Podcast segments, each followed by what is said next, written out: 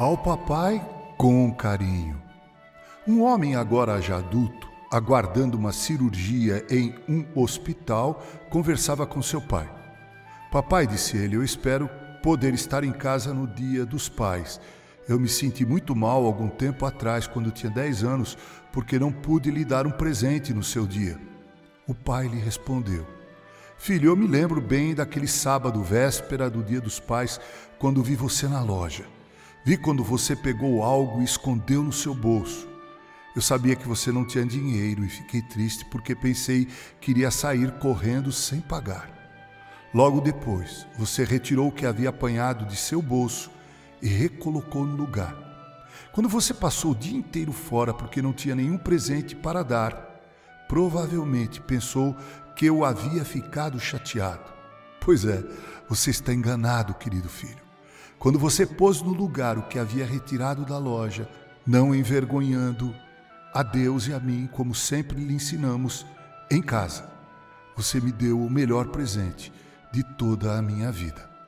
O maior e mais precioso presente que os filhos podem dar a seus pais em dias como o de hoje é a certeza imorredora em seus corações de que os ensinamentos forjados no relacionamento cotidiano de pais e filhos fizeram deles homens e mulheres de caráter probo, digno e honrado. Tenho lembranças do meu falecido pai que ficarão em minha humana memória enquanto estiver por aqui. Lembro-me que, apesar de sua humilde condição social, era um homem cuja honra brilhava logo que ele despontava no alto da rua onde morávamos. Um homem de moral ilibada, fiel à sua esposa, amoroso com seus filhos, leal em seus relacionamentos, verdadeiro em suas palavras, exímio músico, trabalhador, um homem grato sempre a Deus por tudo. Coelho Neto disse: um pai, ainda mais pobre, tem sempre uma riqueza para deixar ao filho, o exemplo. Aos pais que me ouvem, gostaria de prestar-lhes uma justa homenagem. Sei que as palavras são levadas pelo vento e nos esquecemos delas com muita facilidade.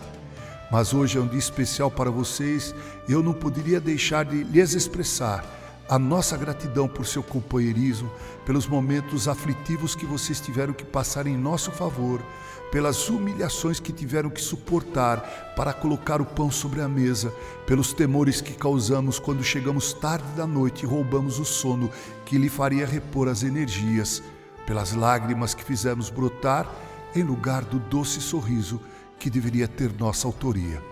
Aos queridos pais presentes e aqueles que já se foram, nossa gratidão. Com carinho, Reverendo Mauro Sergio Aiello.